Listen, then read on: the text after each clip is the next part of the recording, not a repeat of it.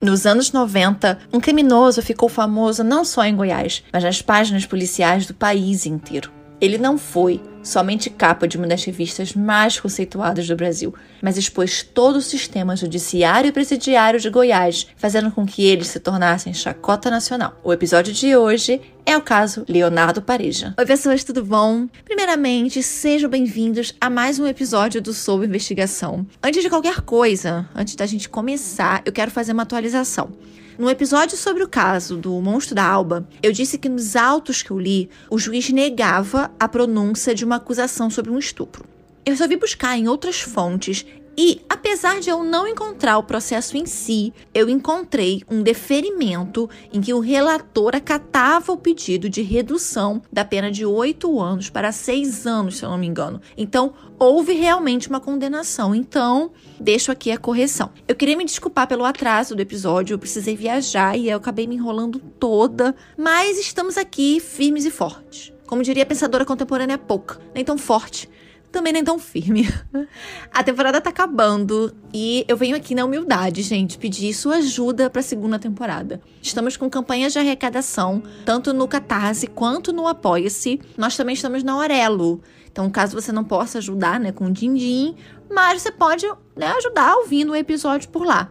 A cada vez que alguém ouve na Aurelo, o criador de conteúdo ganha um pouquinho. Então, se você já usa Aurelo, é só procurar pelo Sob Investigação. E se ainda não baixou, é de graça, gente. Então não precisa pagar nada, é só ouvir. O nosso Pix também está na descrição desse episódio. Caso você não possa ajudar na campanha, fazendo uma, uma assinatura, né? Mas queira contribuir para a continuação, principalmente para a melhora desse podcast. Eu tenho muitos planos para a próxima temporada, muita vontade de fazer algumas coisas, mas na atual situação, gente, desempregada, sem dinheiro, de verdade, vendo pela misericórdia do Senhor, eu sozinha não consigo. Mas eu tenho fé de que vai dar tudo certo.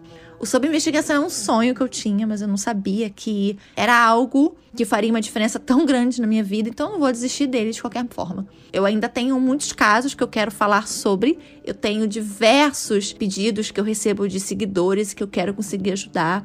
Eu sei que esse podcast tem um propósito e eu tô aqui para fazer isso acontecer e eu conto com vocês para isso, mesmo que financeiramente você não possa, até porque eu sei que eu não sou a única, né, que tá desempregada nesse país, meu Deus. Compartilhe o episódio se você gostar, segue a gente nas redes sociais, classifica o podcast se o seu agregador é, dá, te dá a possibilidade de classificação, assim como o Spotify, por exemplo, dá, que já ajuda muito, né?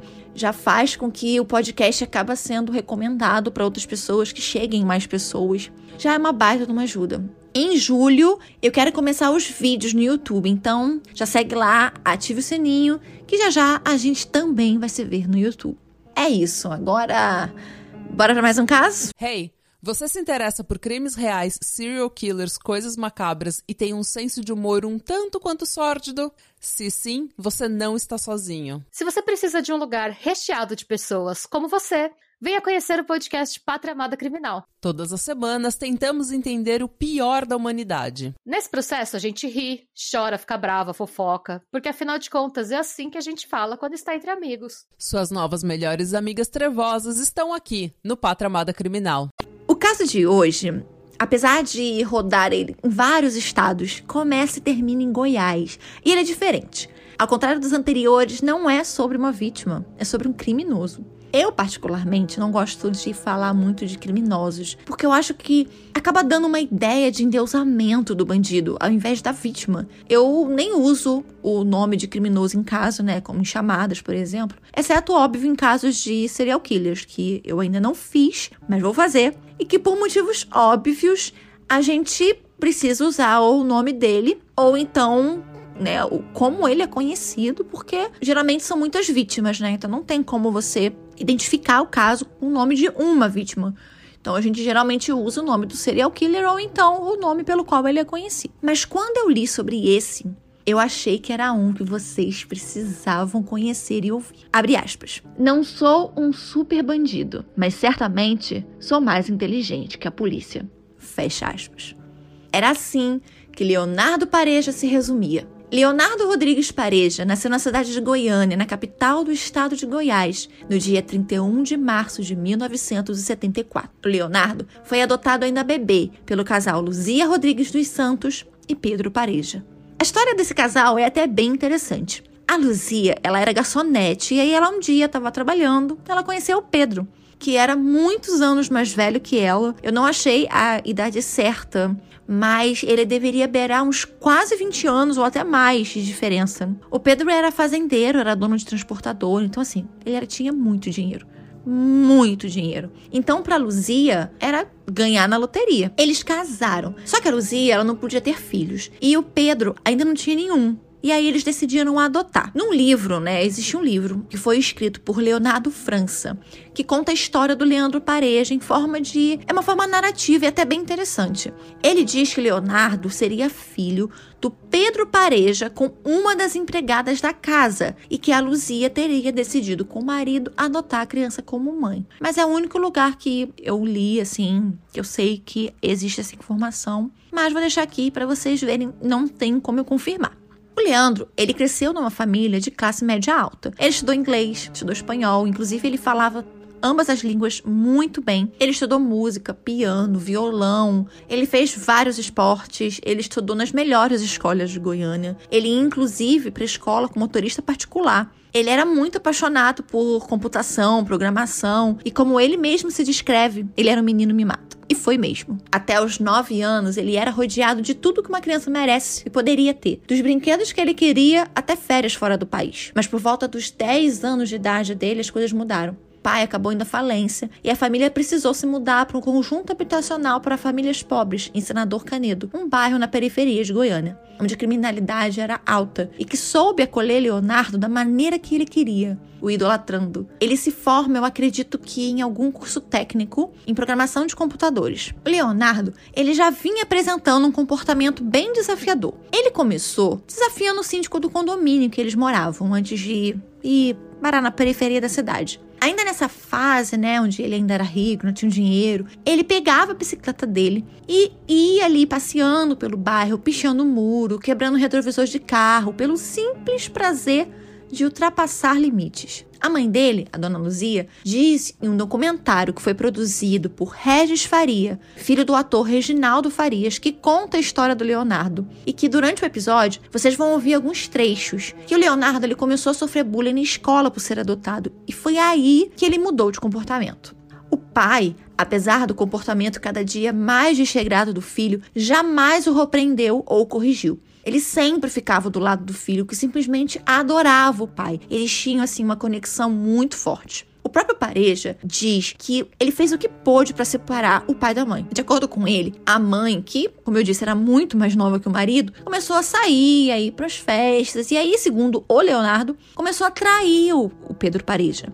E aí o Leonardo, como amava o pai da maneira que amava, não concordando com o comportamento da mãe, né, não achava que o pai dele merecia ser traído, ele decidiu que ele ia dar um jeito dos pais dele se separaram. Mas quando os pais dele finalmente se separaram, ele acabou indo morar com a mãe. Aos 16 anos, ele começou a furtar e a roubar. Primeiro, ele começou furtando casas, carros e depois ele começou a roubar. Em Senador Canedo, o Leonardo conheceu o Gildo. O Gildo, ele era um famoso ladrão de carros. O Leonardo diz que viu nele algo que ele queria para ele próprio, sabe? Uma pessoa sem medo, destemido, adorado pelos outros bandidos, inteligente o Gildo se tornou o ídolo do Leonardo. Ele estava com 18 anos. Foi quando, em abril de 1992, em menos de uma hora, ele decidiu, com comparsa, assaltar postos de combustível. 11 no total. Durante quatro dias, a polícia ficou atrás dele. Depois de um trabalho da P2, que é um serviço é, dentro da polícia, é um, é um serviço de inteligência,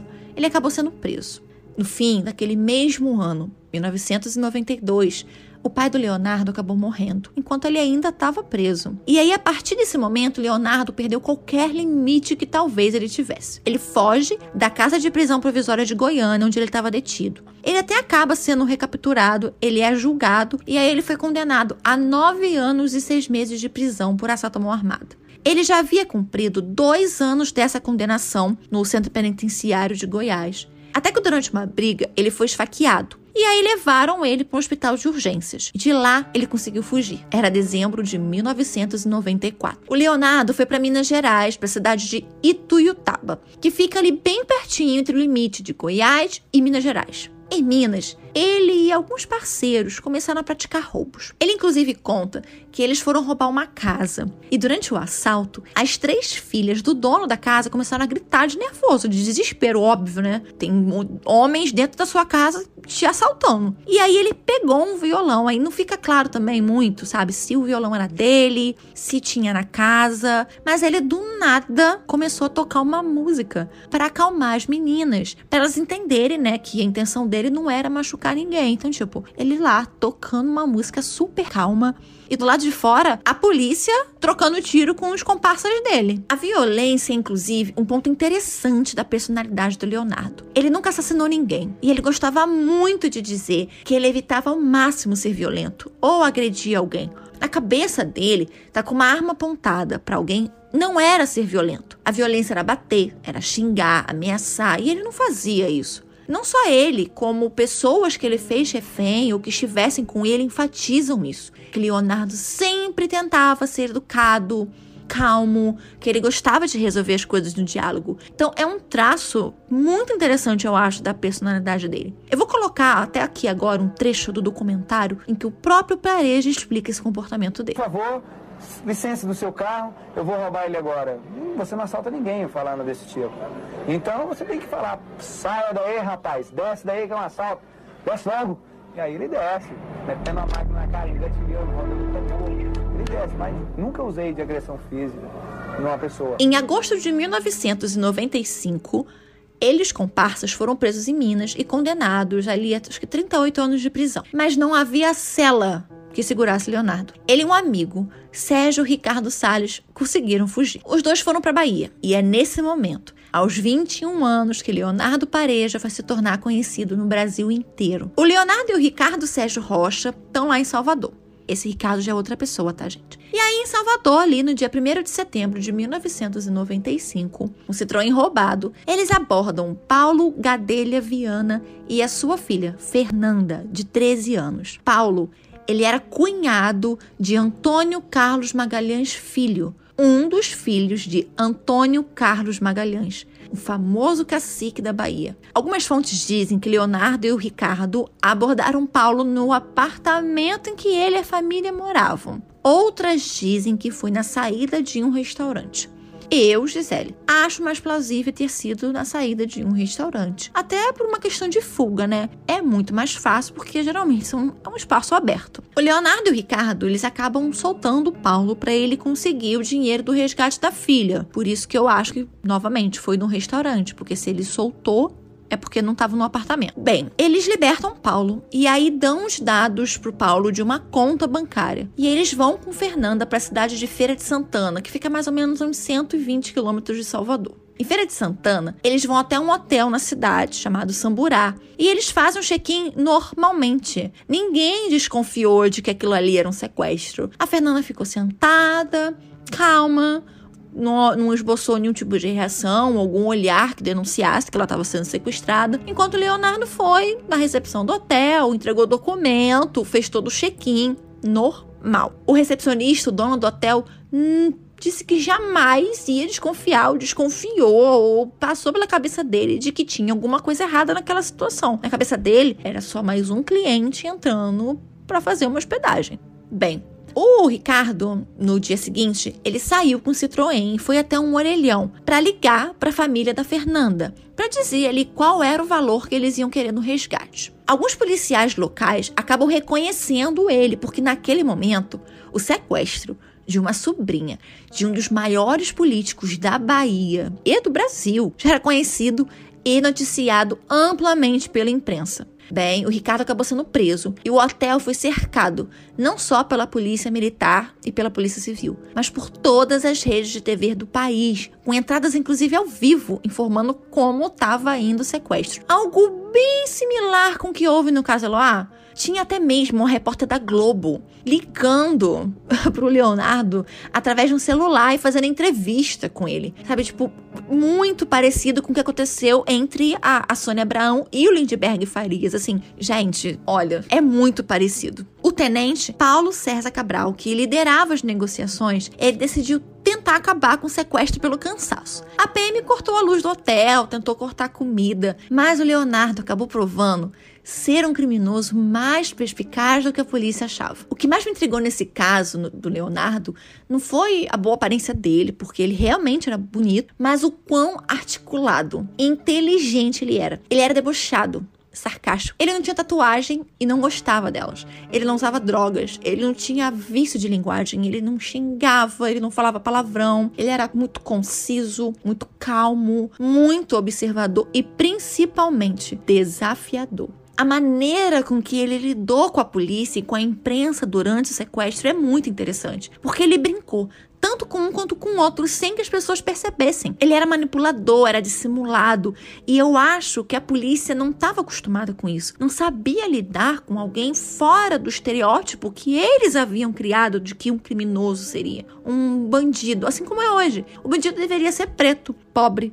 sem educação formal, com pouca habilidade de comunicação e agressivo. E aí, a polícia da Bahia, a de Goiás, a polícia de Minas, antes deles, se deparam com alguém totalmente fora desse padrão e eles simplesmente acabam sendo ridicularizados em cadeia nacional. O Leonardo, ele chega a brincar com a Rede Globo, com jornais locais, assim, gente, foi uma loucura. Mas, como eu disse, foi uma coisa muito interessante. O tal tenente, o Paulo, Cé o Paulo César, ele, né, achando que ganharia o Leonardo no cansaço, acabou ele sendo vencido. Ele começou a dormir no chão do estacionamento do hotel, assim, literalmente, enquanto Leonardo estava lá, confortável dentro do hotel. O sequestro durou três dias. Por várias vezes ele apareceu na janela. O próprio Paulo Sérgio Cabral foi pessoalmente levar um telefone celular para ele, levou comida.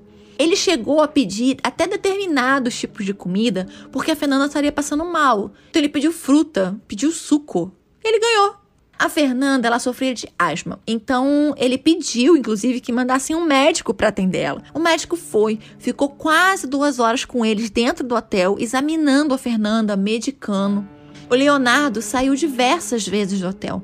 Ele, sua camisa branca e seu rabão Wayfair a polícia teve várias oportunidades de atirar nele, ou de surpreendê-lo pelas costas, sei lá.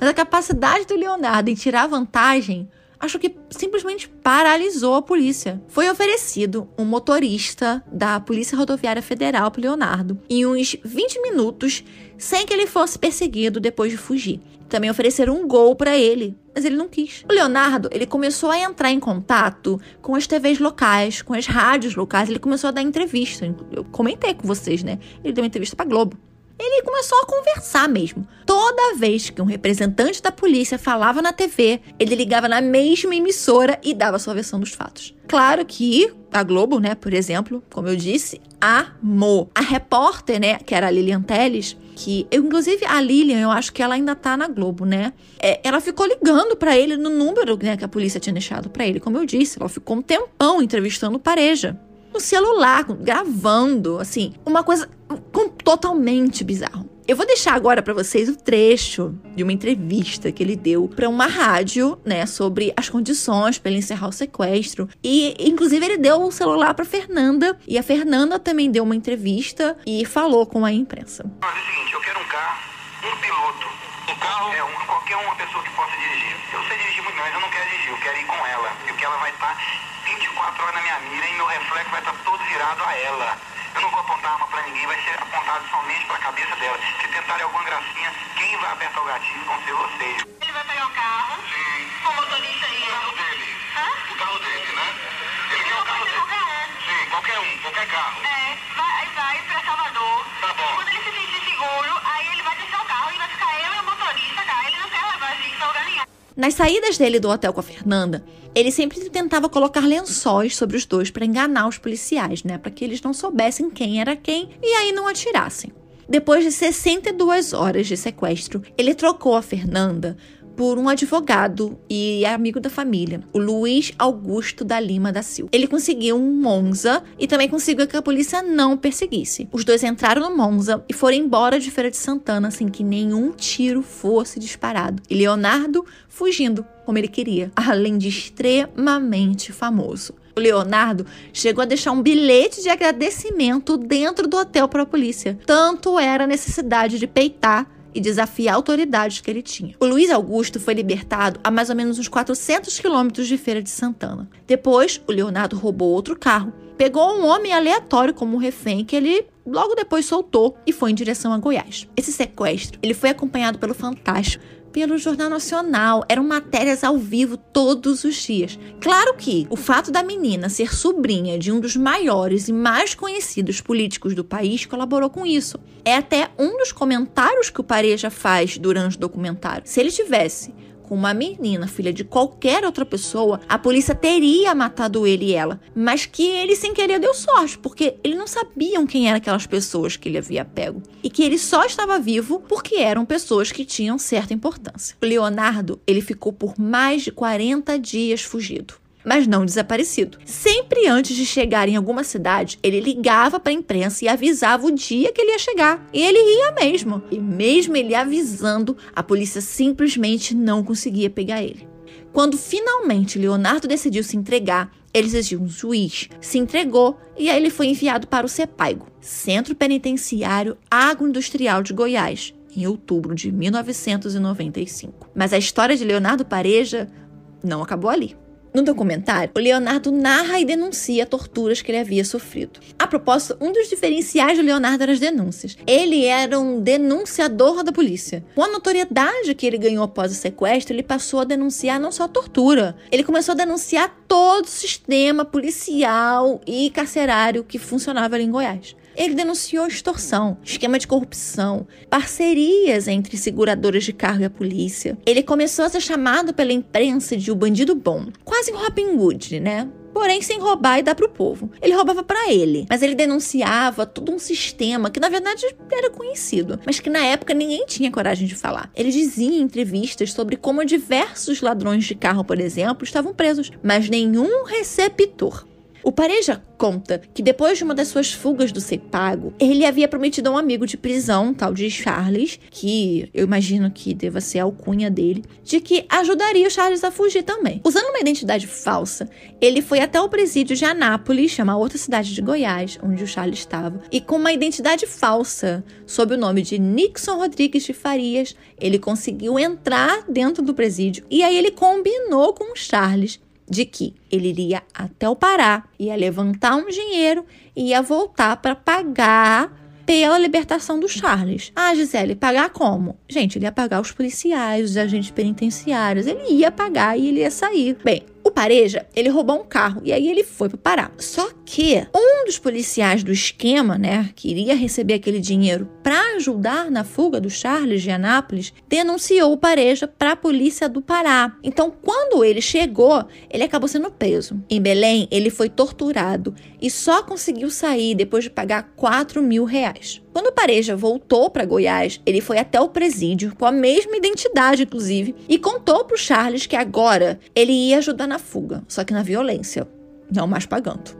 Ele juntou uns caras e invadiu o presídio. Eles renderam os agentes penitenciários que, né, não sei se vocês sabem, mas agente penitenciário não tem porte ou posse de arma, então eles não usam nenhum tipo de armamento dentro do presídio. Então ele ameaçou todo mundo, ele chegou a atirar em um dos seguranças, né? Ele até diz que ele poderia ter atirado na cabeça se fosse necessário, mas ele não queria né? Atiraria se precisasse, mas aí ele acabou atirando na perna mesmo. Ele conseguiu a chave da cela do Charles e aí eles fugiram. Depois de retornar ao Sepaigo, lá em outubro de 1995, cinco meses depois, Leonardo Pareja se tornou o principal ator de mais uma situação midiática. Em março de 1996, o diretor do CEPAGO, o coronel Nicola Limonge Filho, já estava na direção do presídio há cinco anos. Os presos denunciavam e reclamavam de Nicola há muito tempo. O acusavam de organizar mortes dentro do presídio, de dividir os presos, da piora drástica da alimentação, de ofensas, perseguição, ordens de agressão e de violência, de proibir visitas, de não ouvir aos pedidos de presos, de incitar maus tratos a presos por contravenções leves e de nunca, nunca ir fazer visita nos blocos. No CEPAGO, ele era conhecido como nazista. As reclamações foram acumulando durante os anos, até que uma disputa política entre o juiz de execução penal Stenka Isaknel, que deveria fazer visitas periódicas ao presídio para ouvir os presos, né, fiscalizar a direção. Ele ficou seis meses sem aparecer no Sepaigo. E aí o coronel Nicole e ele acabaram chegando ali no limite daquela disputa. O Leonardo, entre denúncias que ele faz no documentário, ele fala sobre a Polícia Civil de Goiás. Ele acusa o diretor-geral da Polícia Civil, Hitler Mussolini, sim, por mais bizarro que pareça, o nome do diretor era Hitler Mussolini. Literalmente, gente. Escrito direitinho. Acho que a gente sabe de quem os pais dele gostavam muito, né? Ele acusava tanto o Hitler Mussolini quanto um deputado estadual chamado Abdul Seba de serem chefes de uma quadrilha dentro da polícia e de pressionarem TVs e jornais locais para abafarem diversos crimes que eles cometiam. Ambos eram protetores de Nicola Lemongi. A polícia, eles têm um clã, uma máfia. Na verdade, os intocáveis não é mais o Al Capone e a sua gangue, são eles. Os intocáveis é a polícia civil. Os chefes desses intocáveis é conhecido como Hitler Mussolini. Olha o nome do homem, diretor-geral da Polícia Civil. Acho que corrupção, de forma generalizada, existe em todo o setor da vida pública brasileira e na iniciativa privada. E Abdul Seba, nome de água, aqueles torturadores, carrasco mesmo. Onde é que não existe corrupção? Abdul Seba ele é um deputado federal, delegado, um dos maiores matadores do estado de Goiás. E o Hitler Mussolini é o que abafa todo esse tipo de escândalo da Polícia Civil. O presidente do Tribunal de Justiça de Goiás, o desembargador Homero Sabino, pediu a abertura de uma comissão para averiguar a situação do CEPAC. E aí, no fim de março de 96, exatamente no dia 28, essa comissão foi até o presídio fazer uma visita. Em poucos minutos de visita, começou a confusão. Naquele dia, e pelos próximos seis, Aparecida de Goiânia foi o ponto de atenção no Brasil e do mundo. Um grupo de presos decidiu começar uma rebelião e fazer a comissão de refém. Entre os líderes da rebelião estavam Onei Severino, conhecido como Chulé, um preso que era conhecido como Pio, outro chamado de Cezinha, o também Ferreirinha, Ceguinho, Chico, o Eduardo Rodrigues Siqueira, conhecido como Pigmeu, também como Juquinha, e o Leonardo Rodrigues Paredes. O Leonardo, quando a rebelião começou, ele estava preso numa cela, numa solitária,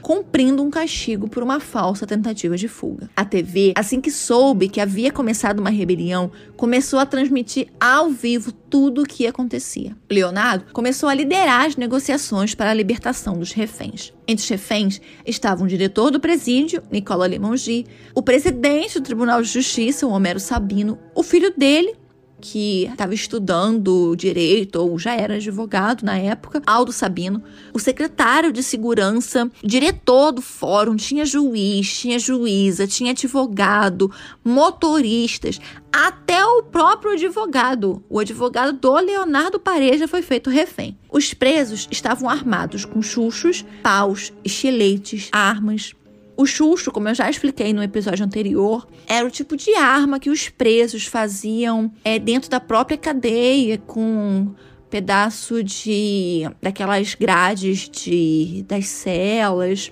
com pedaços de colher, é, faca. Eles faziam, produziam, né?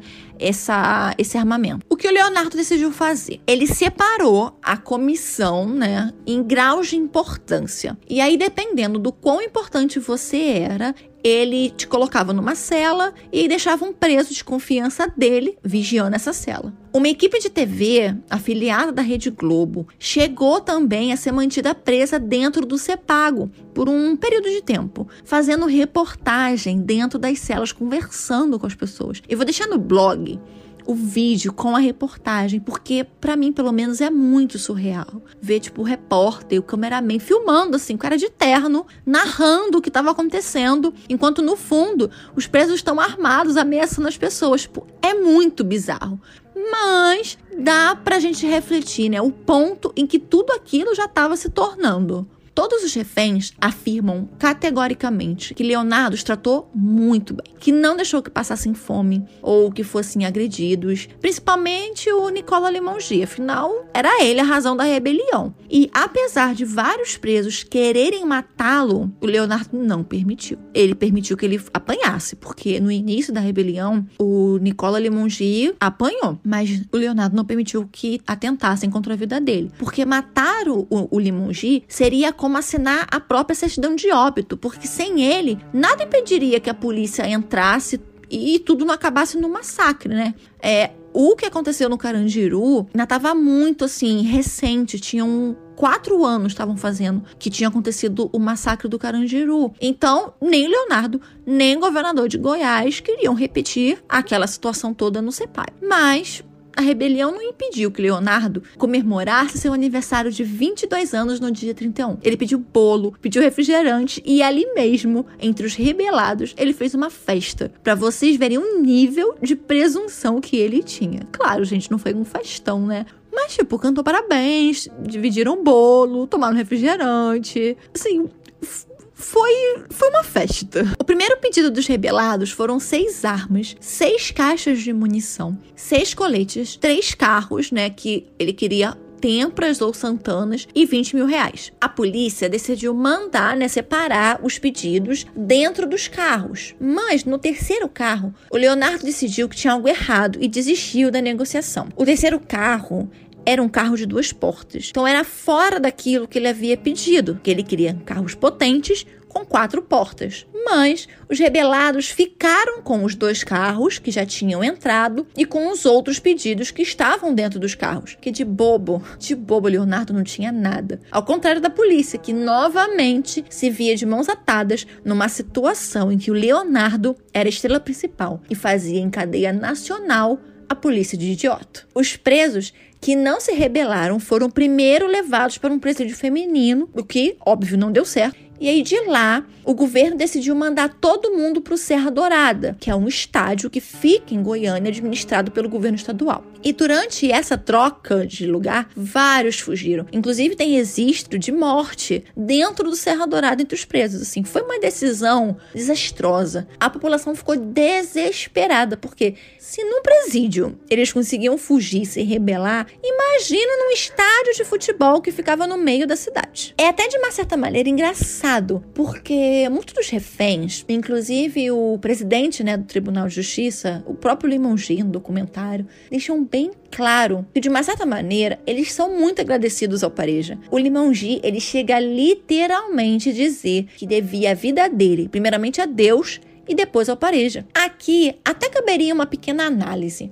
Se colocar nessa posição de liderança, não sei, não seria uma maneira de alimentar a personalidade narcisista dele, a necessidade de ser atenção, ou talvez a frieza dele em tomar decisões naquela situação era uma habilidade necessária para que no fim o pior não acabasse acontecendo ele era uma força manipuladora muito forte ou o grupo eram pessoas facilmente manipuláveis. Fato é de que a maneira com que o Pareja conseguiu administrar não só a situação, mas as pessoas envolvidas naquela rebelião é formidável, sem dar um tiro, sem gritar, sem ameaçar ninguém e ainda recebendo elogios das pessoas que ele estava mantendo refém ele foi capaz de controlar a situação, conquistar a confiança dos presos e dos reféns. Pesquisando sobre o caso, ouvindo os relatos, nota-se que o relacionamento criado entre o Pareja e alguns reféns Aliás, o Homero Sabino ele relata um sentimento muito parecido com o síndrome de Estocolmo, sabe?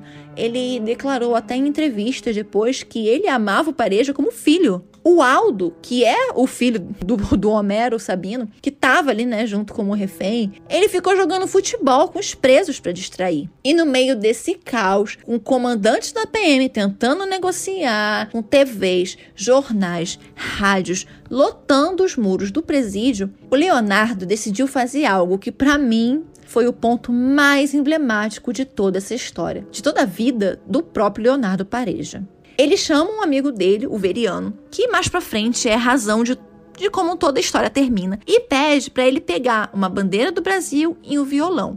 E ir com ele até a caixa d'água do presídio. A caixa d'água era o ponto mais alto do complexo, então a visão que se tinha de lá era ótima. Você conseguia ver tudo o que estava acontecendo do lado de fora e manter uma certa ciência das movimentações da polícia. Mas não era exatamente para isso que Leonardo decidiu subir mais de 15 metros com um amigo. O Leonardo, ele queria aproveitar todo aquele espetáculo para passar uma mensagem, seja por razões pessoais ou para o seu próprio ego, seja pelos companheiros de prisão que não sabiam como aquilo iria terminar, fosse pela imprensa que acompanhava o que acontecia no presídio 24 horas por dia. A mensagem segundo Pareja, era de que ali existiam pessoas e que nem só dentro das prisões tinham bandidos, na polícia também. Quando os dois chegam no ponto, né, lá em cima, na caixa d'água. O Leonardo e o Veriano sentam e com violão, o Leonardo começa a tocar Vida de Gado do Zé Ramalho, para que todo mundo lá fora o visse. Eu vou deixar aqui o trecho da música com o próprio Leonardo cantando, inclusive esse, é, esse trecho, tá? Eu tô tirando do documentário do Regis Faria. No blog, eu vou deixar o corte com a música inteira e vou deixar o link pro documentário também. Ele tá disponível no YouTube. É mais ou menos uma hora e quarenta de documentário. Mas, gente, vale a pena assistir. Ouçam agora Vida de Gado, por Leonardo Pareja.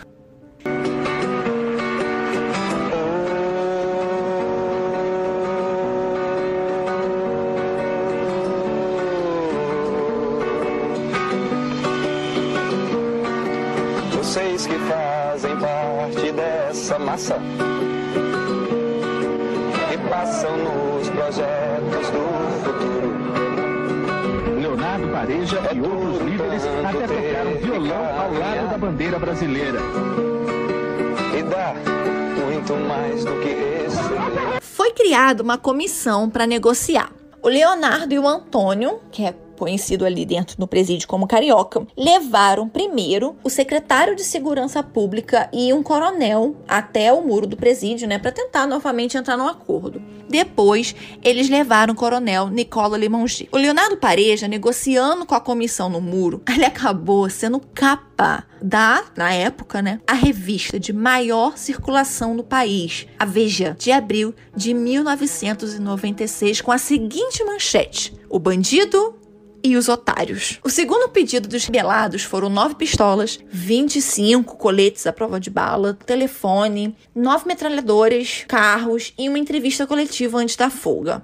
A polícia entregou tudo que o Pareja havia pedido, até os carros, que eram Tempras, Monzas, Santanas, é, Opalas. Foram carros que o Parejo especificou quais seriam, porque, como eu disse, ele queria carros potentes e ele roubava carros, né? Se uma coisa que ele também conhecia, eram carros. E ele pediu todos de quatro portas. Os presos, eles cobriram todas as janelas dos carros, exceto, né, o para-brisa do lado do motorista, tudo com jornal. O Pareja ele deu uma entrevista coletiva e ele garantiu que ele iria sair junto com o grupo, mas que ele voltaria ao presídio para cumprir a pena dele.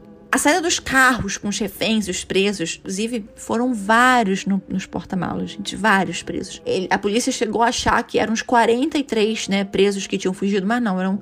Depois, acho que, se eu não me engano, eles liberaram notícia de que eram 48. Imagina, gente, 48 presos. Bem, essa saída ela foi transmitida ao vivo em todas as emissoras. Oito carros. Isso mesmo, gente. Oito carros somente. 48 pessoas, você imagina. Os oito carros saíram em filas indianas, andando a menos de 20 km por hora, sendo escoltados para fora do presídio por uma viatura da polícia, enquanto o Pareja, dirigindo um Tempra, passava pelos repórteres com vidro baixo, dando tchau. Depois de saírem, o Pareja fez questão de dar um passeio por Aparecida de Goiânia, segundo ele, para mostrar a cidade para um dos fugitivos que já estava preso há mais de 20 anos e não conhecia a cidade. Ele parou num bar ali em Goiânia, comprou cerveja, comprou refrigerante, ele pagou uma rodada de cerveja para todo mundo que estava no bar.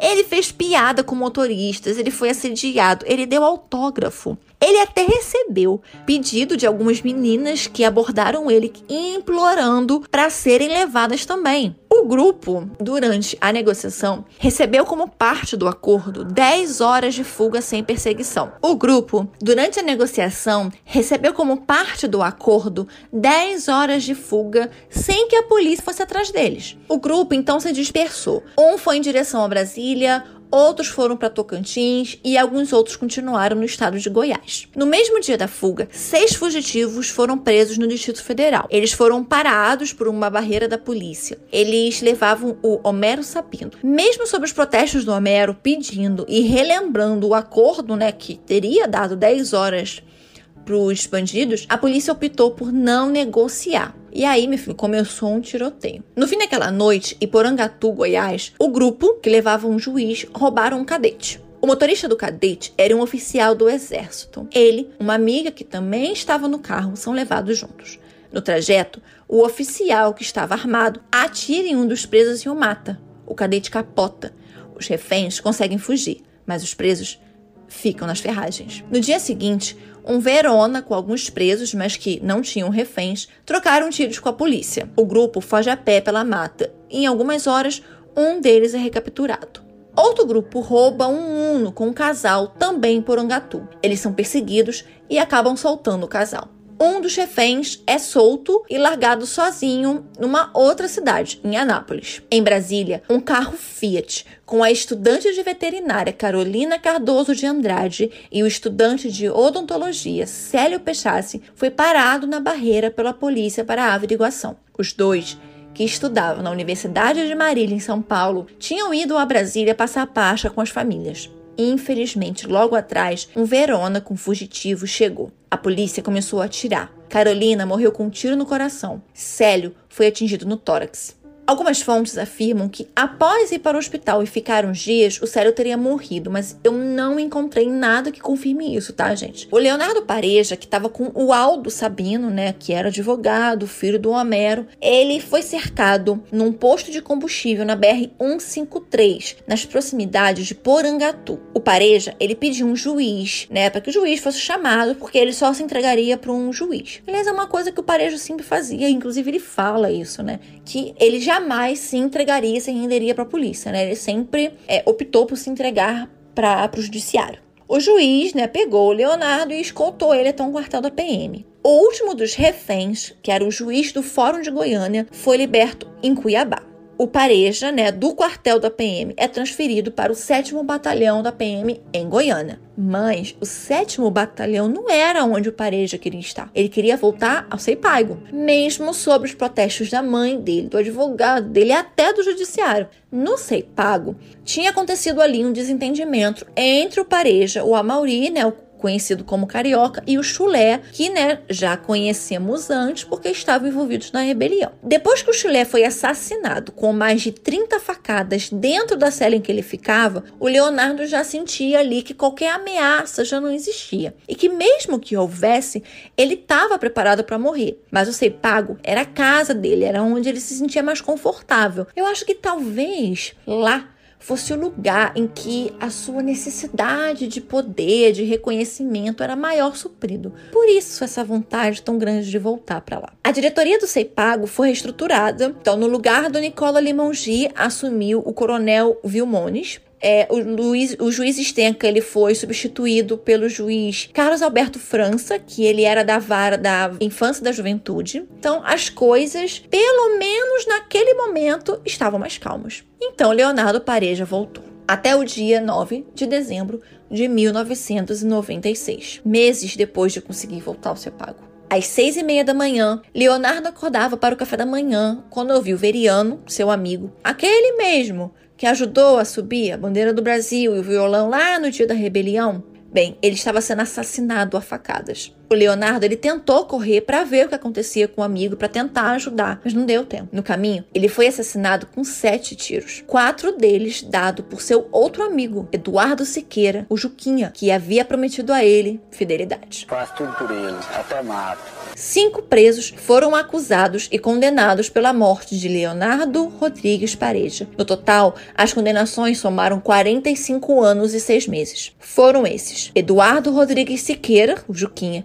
Eurípides Dutra Siqueira, José Carlos dos Santos, Ivan Cassiano da Costa, Raimundo Pereira do Carmo Filho, todos participantes do grupo líder da rebelião de abril de 1996. Bobo é aquele do homem que confia no homem. Naquele mesmo dia, além de Leandro Iveriano, mais um preso também foi assassinado. Um novo plano de fuga estava sendo armado dentro da prisão. Uns dizem que Pareja teria entregado todo o plano para a polícia. Outros dizem que foi a inveja que causou a morte dele. Certo é de que Leonardo Pareja acabou se tornando uma lenda, um bandido que as pessoas começaram a torcer, que as câmeras da televisão amavam, um criminoso de bons modos, fala mansa, calmo, inteligente, sagaz, observador, que sabia como o sistema funcionava e usava o sistema ao seu favor, que conseguiu ser adorado por todos os reféns que fez na vida, que apesar de nunca ter matado ninguém, era temido, respeitado, quase idolatrado, líder de cartas na prisão, de pedidos de casamento, um menino estudado, com oportunidades, mas que não foi para o crime por falta de opção, mas por opção, que escolheu denunciar a polícia e o sistema carcerário com uma destreza e uma malícia que o Brasil não viu antes ou depois dele.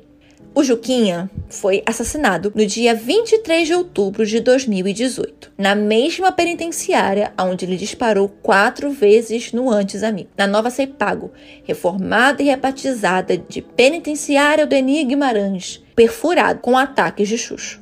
O último ato performático de Leonardo Pareja aconteceu em seu sepultamento. Uma bandeira do Brasil foi posta sobre o seu caixão, como se um herói estivesse partindo. Mas enquanto o caixão ia descendo, um policial militar foi em direção ao caixão e puxou a bandeira.